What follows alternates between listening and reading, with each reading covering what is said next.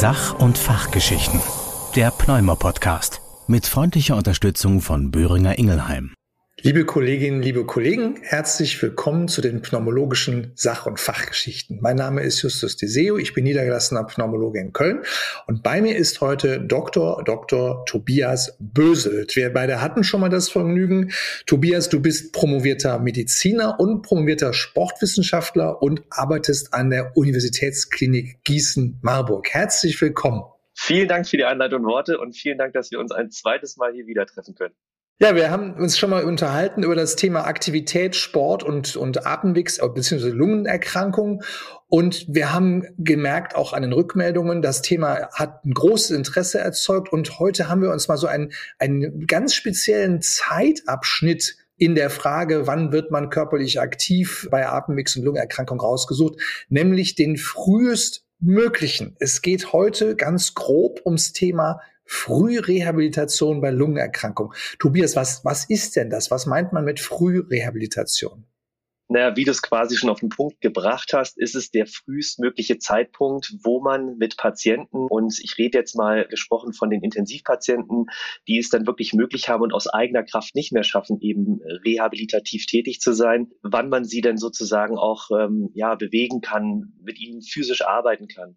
Und da gibt es natürlich Unterschiede, je nachdem, wie schwer krank sie sind, was sie auch für Grunderkrankungen haben, ob es jetzt äh, unfallchirurgische Patienten sind oder eben die Patienten, die aufgrund internistischer Erkrankungen auf der Intensiv Intensivstation landen, die haben natürlich ähm, ja Unterschiede, wann man mit denen startet. Frühestmöglich heißt für uns natürlich irgendwie ab Tag eins, aber spätestmöglich vielleicht auch ab Tag sieben. Da gibt es unterschiedliche Studien, die dann sagen, wann sind die Effekte noch am größten und wann lassen sie, sage ich mal, schon nach.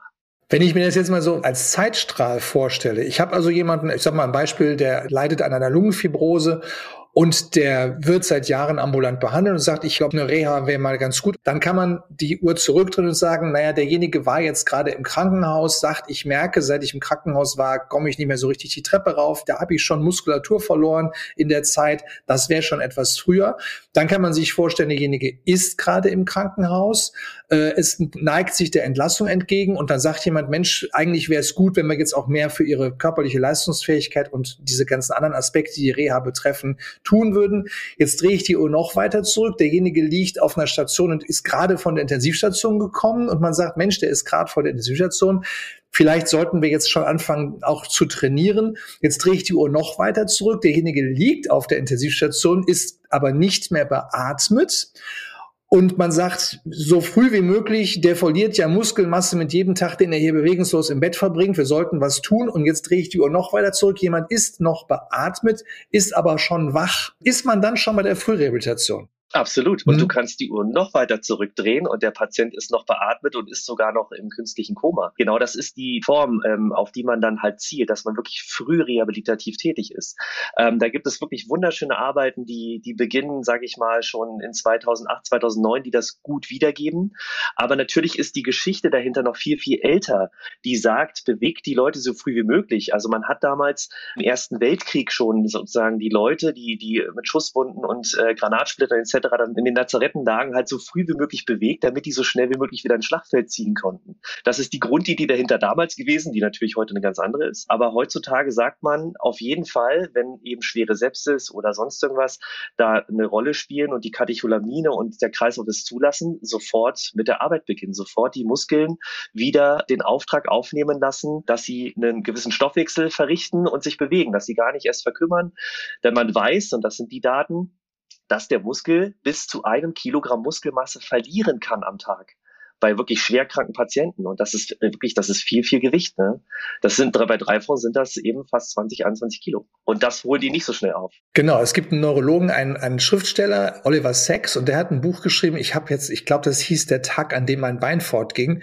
Und da beschreibt er genau das. Da beschreibt er, wie er im Krankenhaus liegt und wie er wirklich Muskelmasse verliert und wie lange er braucht, um das, was er in 14 Tagen absoluten Stillliegens verloren hat, hm. wieder halbwegs aufzubauen. Ne? Und das, man macht sich gar keine Vorstellung, was wir, wenn wir nicht tief sediert sind, an unwillkürlichen Bewegungen und Aktivitäten in der Muskulatur die ganzen Tag haben. Auch wenn wir vielleicht sagen, ich habe mal den ganzen Sonntag nur im Bett gelegen, da war doch so viel Muskelaktivität.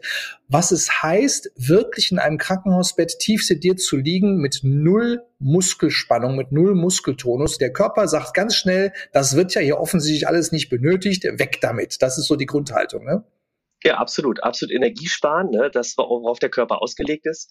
Und die Muskulatur ist ja, sage ich mal, unser Aktivator gewesen. Ne? Ohne die Muskulatur hätten wir es nie geschafft, evolutionär uns zu dem zu entwickeln, was wir sind. Ne?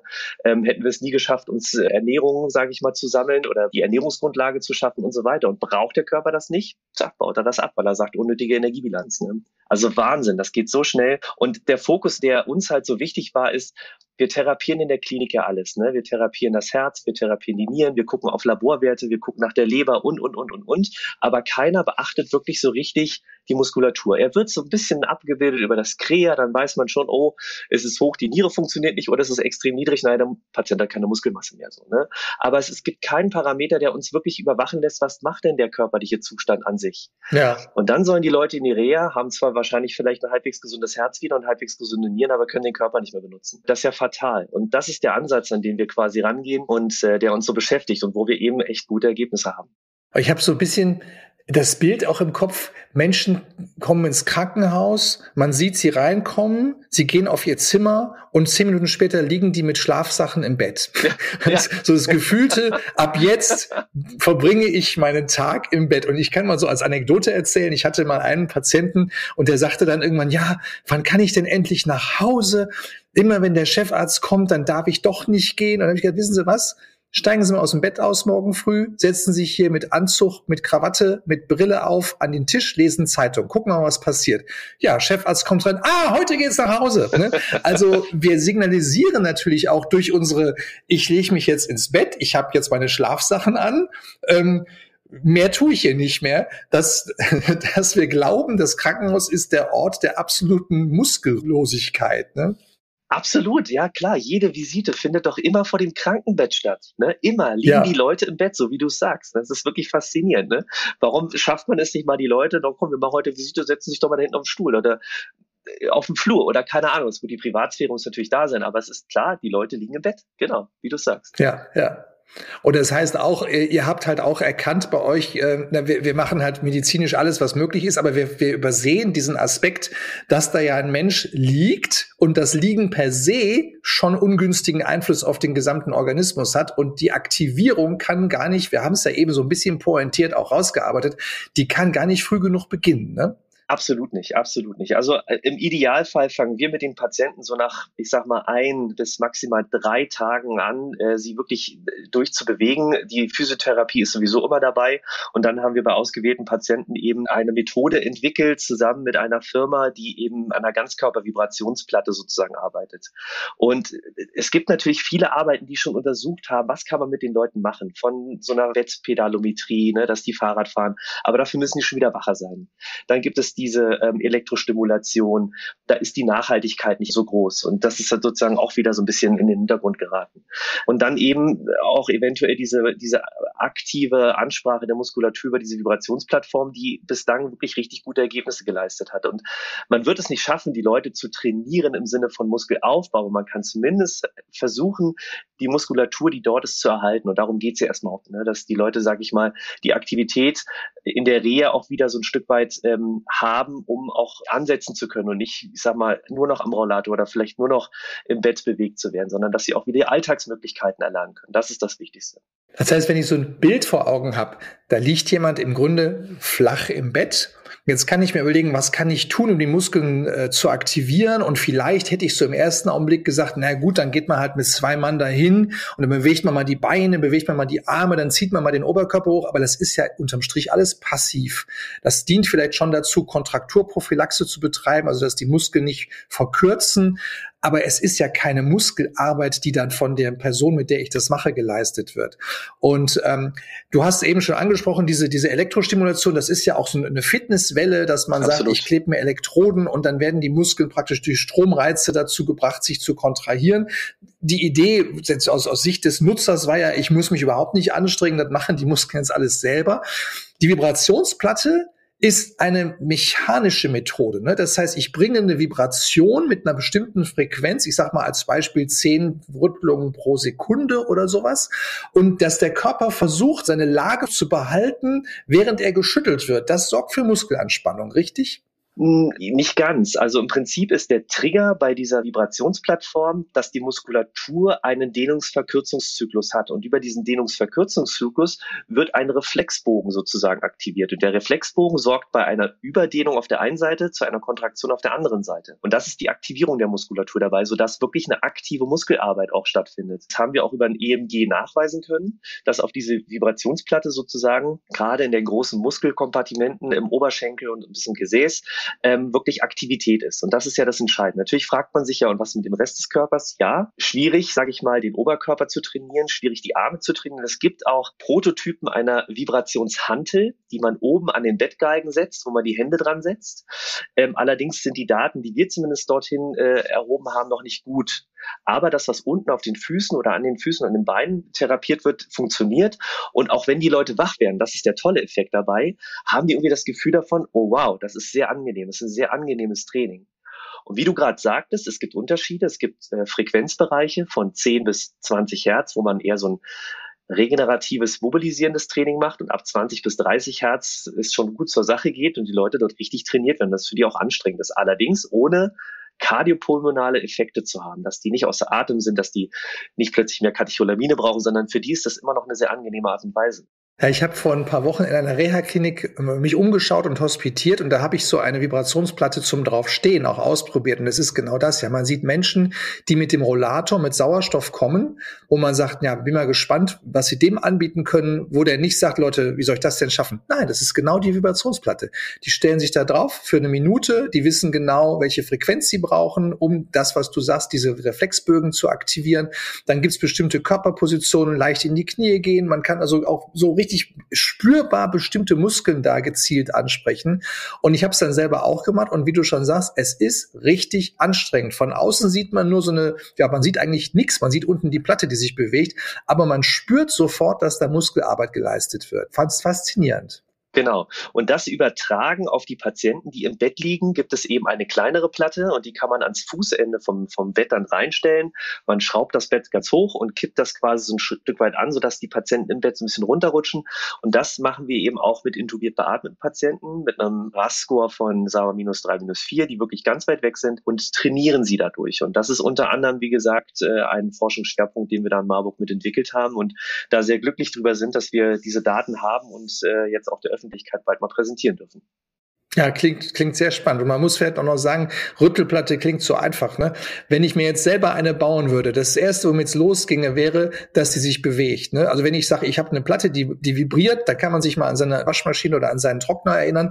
Wenn der nicht richtig positioniert ist, dann bewegt er sich durch die Waschküche. Dann sind da riesen Betonklötze drin, damit das nicht passiert. Eure Platte ist aber ja so, die muss man tragen können. Die soll jemand ja von Bett 1 zu Bett 2 tragen es ist ein unglaubliches Ingenieurswissen, was dahinter steckt, damit das Ganze einerseits vibriert und gleichzeitig stabil seine Position hält. Ja, tatsächlich. Ähm, am Anfang äh, hatten wir etwas ältere Varianten von Krankenhausbetten.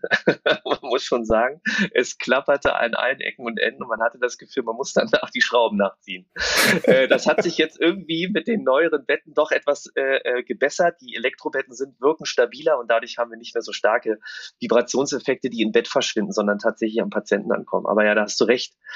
Was du aber auch noch ansprichst und was ich auch sehr wichtig finde, ist, man sagt ja immer, man braucht dafür Manpower. Ja, man braucht wirklich dafür Manpower. Und ich glaube, das ist der Grund, weshalb es in so vielen Kliniken auch ähm, scheitert, etwas komplexere physiotherapeutische Maßnahmen umzusetzen, weil eben die Personaldecke so dünn ist, weil die Leute eben ja personell nicht gut aufgestellt sind.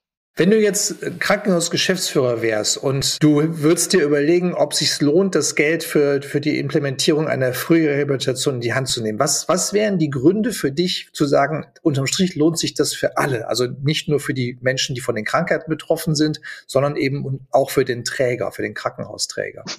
Da kann man an ganz, ganz, ganz, ganz vielen Stellen ansetzen. Und zwar fängt man wahrscheinlich als erstes bei der Zufriedenheit der Patienten an, denn die sagen natürlich immer, wie gut war der Aufenthalt. Und wenn die sich daran erinnern, dass sie, sage ich mal, halbwegs aufrecht aus dieser Klinik gegangen sind und nicht mit, mit dem Krankentransportdienst da rausgeschoben wurden, dann ist das schon mal ein riesengroßer Plus, sage ich mal.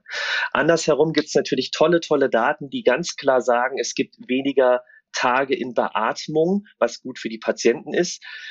Abrechnungstechnisch muss man das jetzt mal kurz hinterfragen und in Klammern setzen.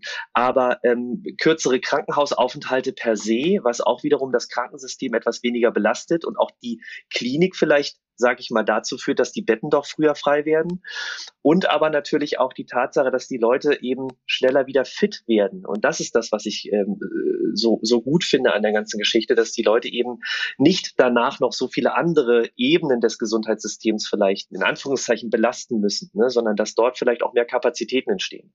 Aber pro vielleicht für die Klinik, kürzere Wartungszeiten, die Patienten sind vielleicht etwas kürzer in der Krankenhaus per se und damit hat die Klinik mehr Kapazitäten.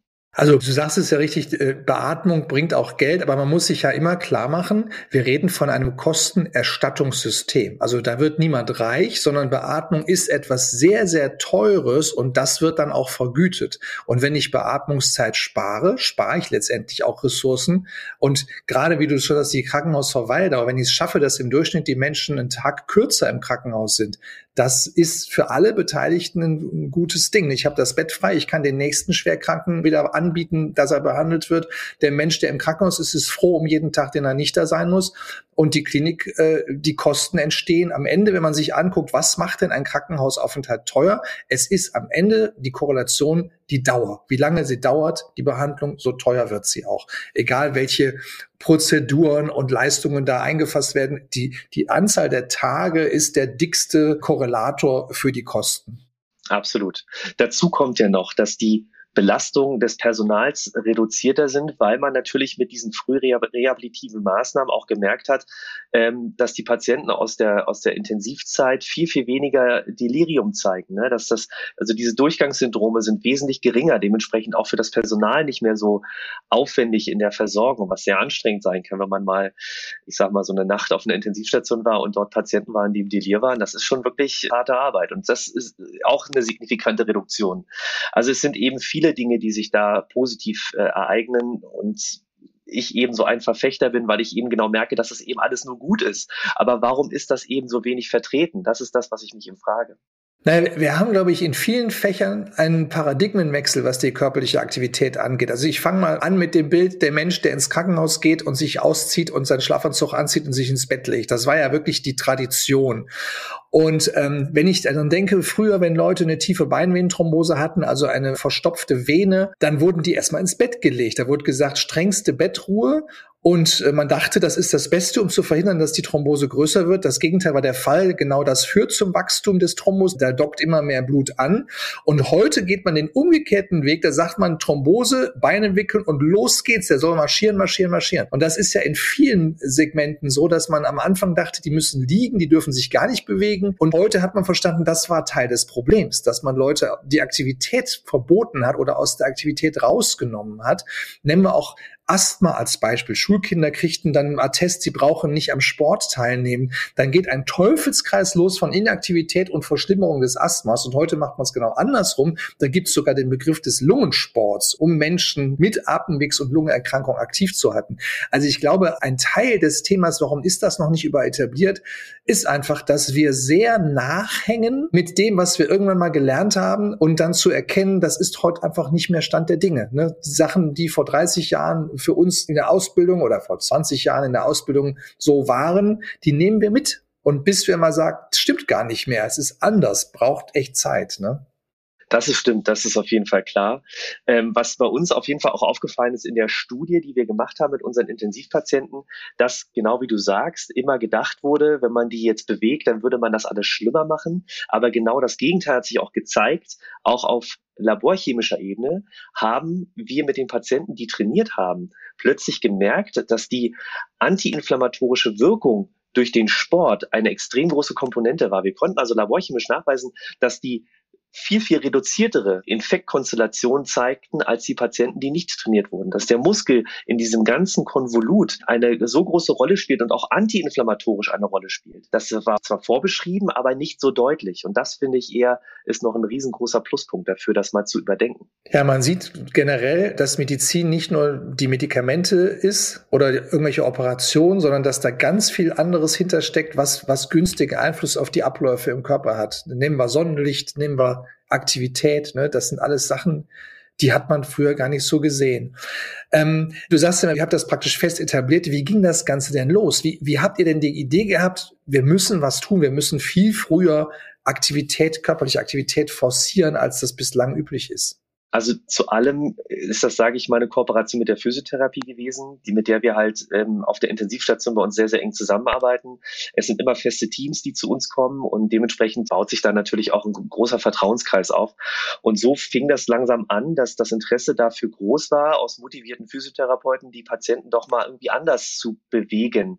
Und so machen wir morgens immer unsere Frühbesprechung und fragen, welcher Patient braucht dann welches Training. Und irgendwann kam diese Kooperation auch mit der Vibrationsplattform dazu, die uns uns eben eine, eine kleinere mobile zur Verfügung gestellt haben. Und dann haben wir angefangen, ausgewählte Patienten erstmal ein bisschen zu trainieren. Dann haben wir eine Machbarkeitsstudie durchgeführt, um zu schauen, ob wir diesen Patienten damit irgendwie schaden, ob die mehr Katecholamine brauchen, ob die einen höheren Sauerstoffgebrauch äh, haben oder sonst was. Das war alles nicht der Fall. Und daraus haben wir dann halt eine große Studie gemacht und haben eben gemerkt, dass diese Effekte wirklich extrem groß sind. Und das ist als, sage ich mal, ein Werk, das gewachsen ist über fünf, sechs, sieben Jahre, muss man sagen. Es hat schon sehr lange gedauert, weil eben die Prozesse doch sehr langsam sind und weil man viele Leute braucht und weil man natürlich auch die richtigen Patienten braucht dafür. Das ist erstmal das Wichtigste. Aber aus diesen Werten, die wir haben oder den Erfahrungen, die wir gemacht haben, glaube ich, kann man eine ganz gute Allgemeingültigkeit ableiten. Das ist so ein bisschen, so ein bisschen die Geschichte. Kannst du abgrenzen, was Physiotherapie ist? Die verordnen sicherlich Ärzte und Ärzte im Krankenhaus ziemlich häufig. Und was Frührehabilitation ist, also was der Unterschied zwischen diesen beiden Begriffen? Wir können es sozusagen abgrenzen in der Tatsache, was wir jetzt mit den apparativen Dingen quasi machen.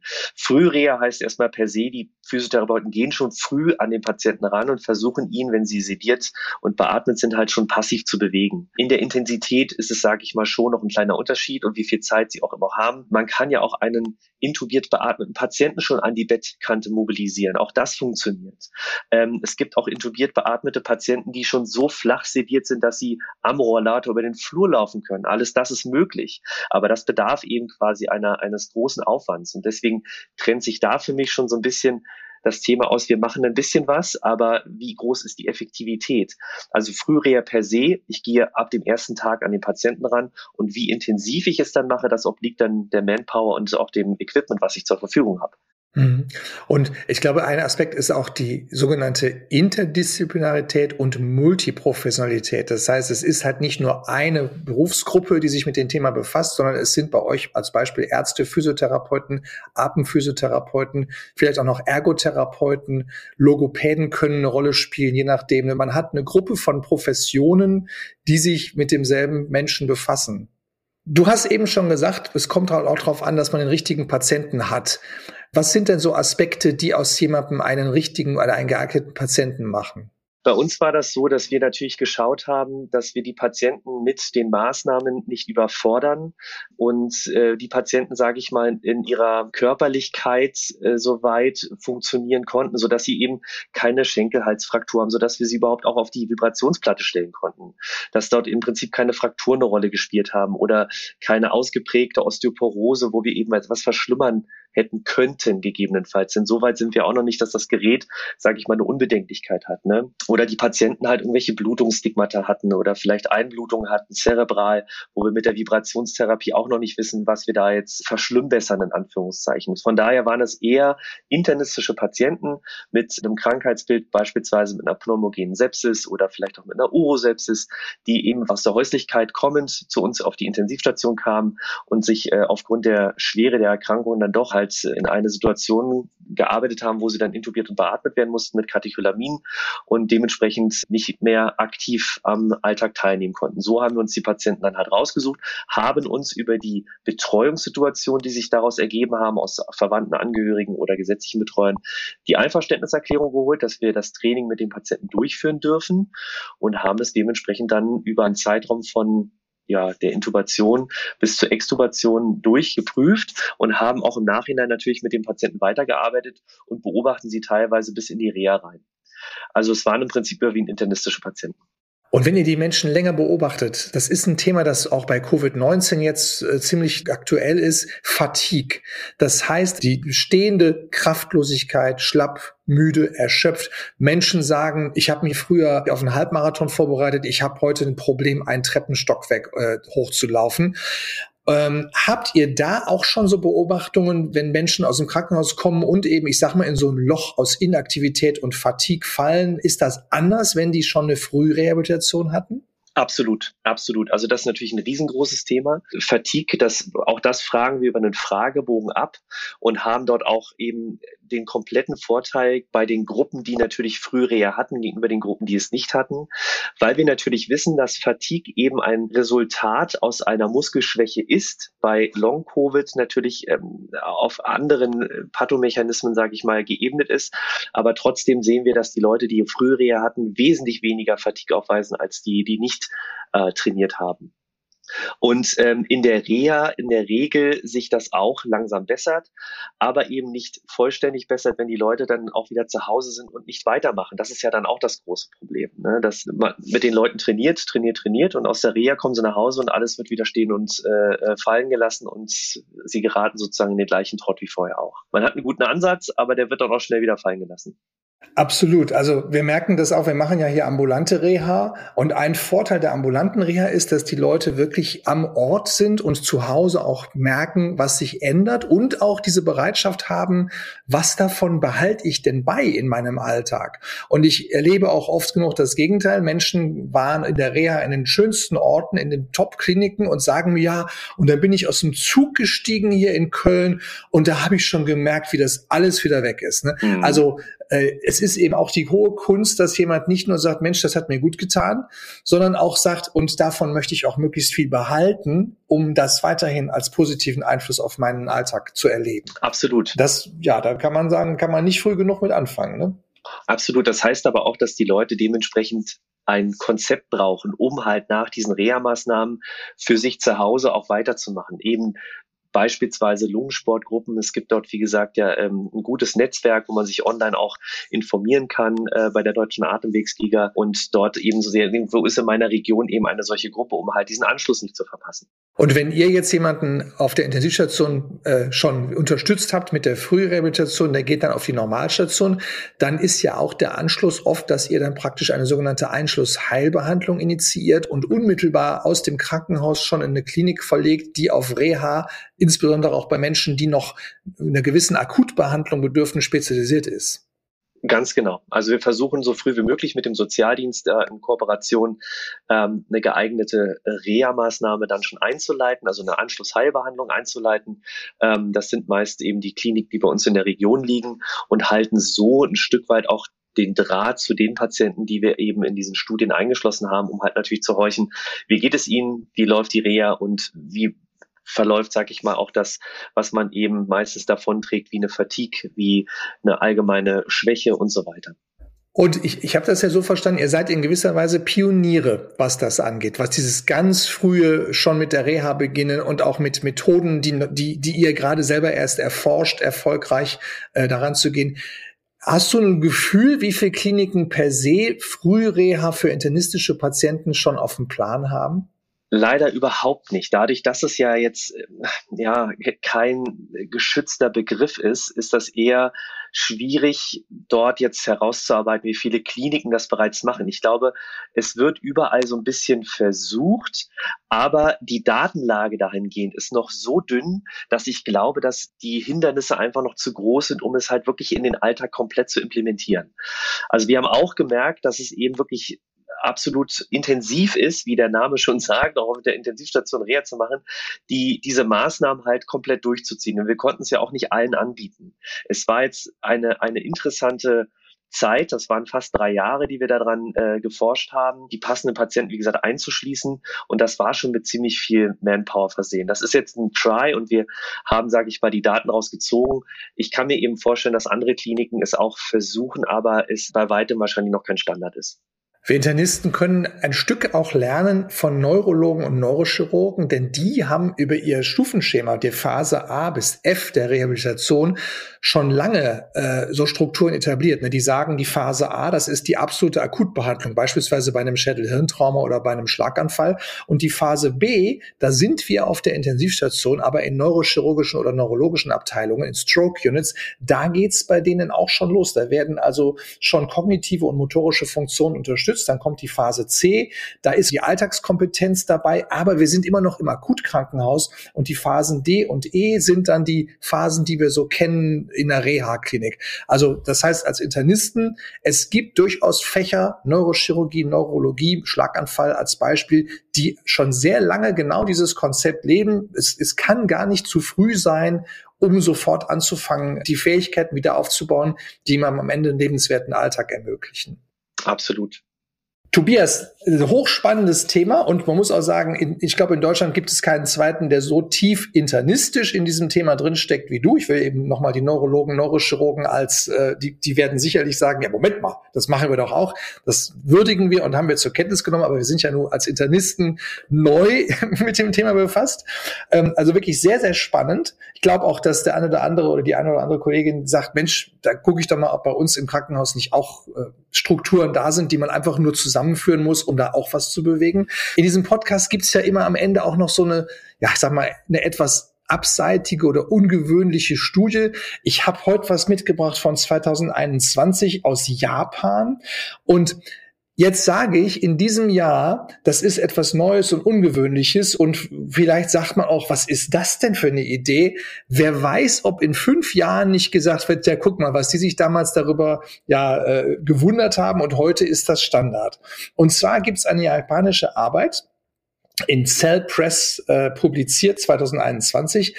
Die haben gesagt, wir untersuchen mal die enterale Ventilation bei Säugetieren in einem respiratorischen Versagen. Also was bedeutet das? Das bedeutet, die haben zunächst mal mit Mäusen und Ratten eine Situation hergestellt, in der das Säugetier, die, der Nager, ein respiratorisches Versagen hat, also Hypoxämie, zu wenig Sauerstoff im Blut. Dann haben sie gesagt, stell dir vor, du kannst dieses Wesen, dieses Tier nicht mit einem normalen Beatmungsgerät beatmen. Die Möglichkeiten sind nicht da.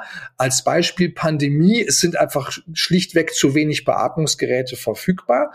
Und jetzt gucken wir in der Natur, was es denn für Konzepte gibt, wie andere biologische äh, Lebensformen damit umgehen. Und da ist die Schmerle, ein Fisch, in den Fokus gekommen, die eine intestinale Atmung kann. Das heißt, die kann über das äh, über die Schleimhaut ihres Darmes Sauerstoff aus dem Wasser aufnehmen.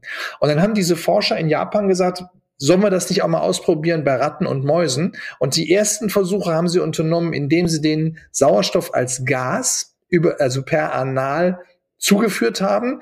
Sie konnten zeigen, wenn man die Schleimhaut der Analregion abradiert, also wenn man die praktisch abrasiert, dann klappt das. Es war aber gleichzeitig klar, das wird kein tragfähiges Konzept für die Zukunft sein.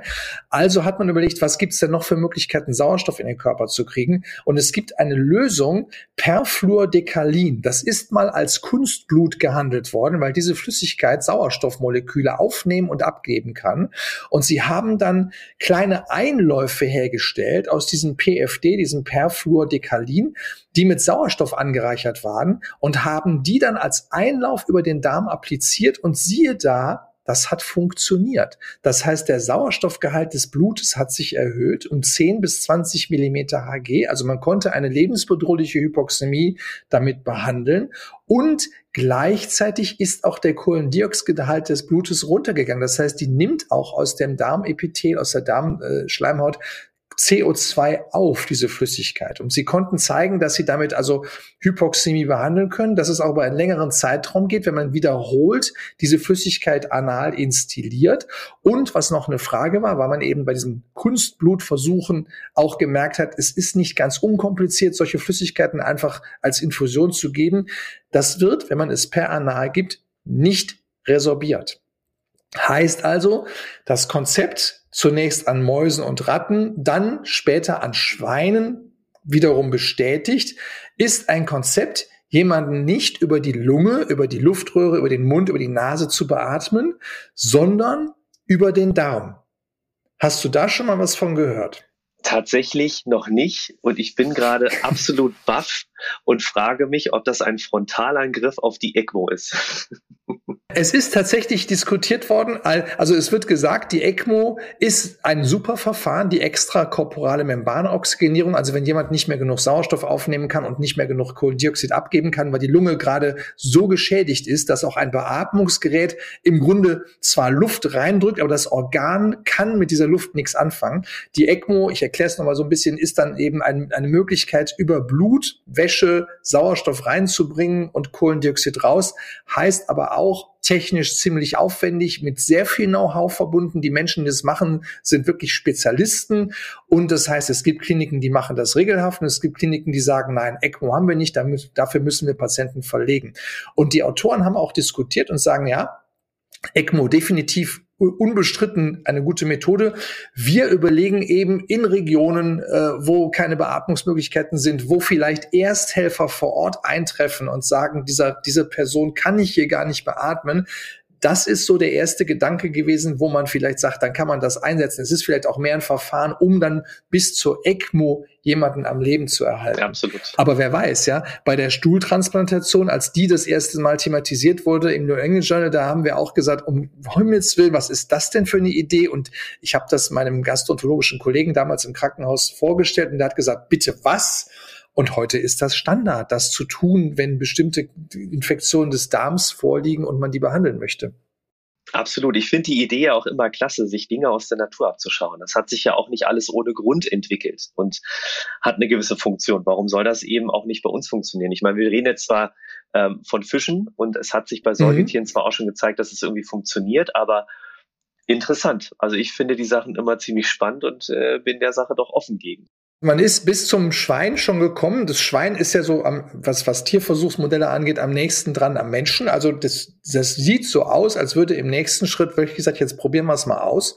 Ähm, ja, und mal, ich bin mal gespannt, wo wir in fünf Jahren stehen, ob das ein Standardverfahren ist, das in Krankenhäusern angewandt wird, wenn man sagt, Beatmung klappt nicht aus bestimmten Gründen oder es ist gar kein Beatmungsgerät zur Verfügung in der Ersthilfesituation in, in, der, ja, in der Natur ob wir dann da stehen und sagen, wir haben einen kleinen Einlauf, da ist eine sauerstoffhaltige Flüssigkeit und das Problem lässt sich lösen. Bin ich sehr gespannt. Sehr spannend. Danke für die Studie. Eine Studie, bei der man heute sagt, was? Über den Darm beatmen? Und wir schauen mal, was draus wird. Lieber Tobias, äh, ganz, ganz herzlichen Dank für die Einsichten, auch wirklich praxisnah und auch so, dass man, dass man wirklich, glaube ich, als Betroffener auch sagt, ach Mensch, wenn ich mal was hab, ich, ich glaube, ich würde am liebsten ein Krankenhaus, das Frührehabilitation anbietet. Du hast uns ganz viele spannende Einsichten geliefert. Liebe Zuhörerinnen, liebe Zuhörer, äh, der Podcast hat sehr viele verschiedene Themen im Angebot. Also gucken Sie ruhig auch rein, bei, bei welchem Provider auch immer Sie sind, äh, was noch an Kapiteln ungelesen, ungehört ist, äh, in die ganzen Rahmen, Randgebiete rund um die Lunge, um die Atemwege. Da freuen wir uns über Ihr Interesse. Und für heute dir, Tobias, ganz, ganz herzlichen Dank und Ihnen auch vielen Dank fürs Zuhören. Tschüss. Wiedersehen. Tschüss. Das war der Pneumer Podcast mit freundlicher Unterstützung von Böhringer Ingelheim.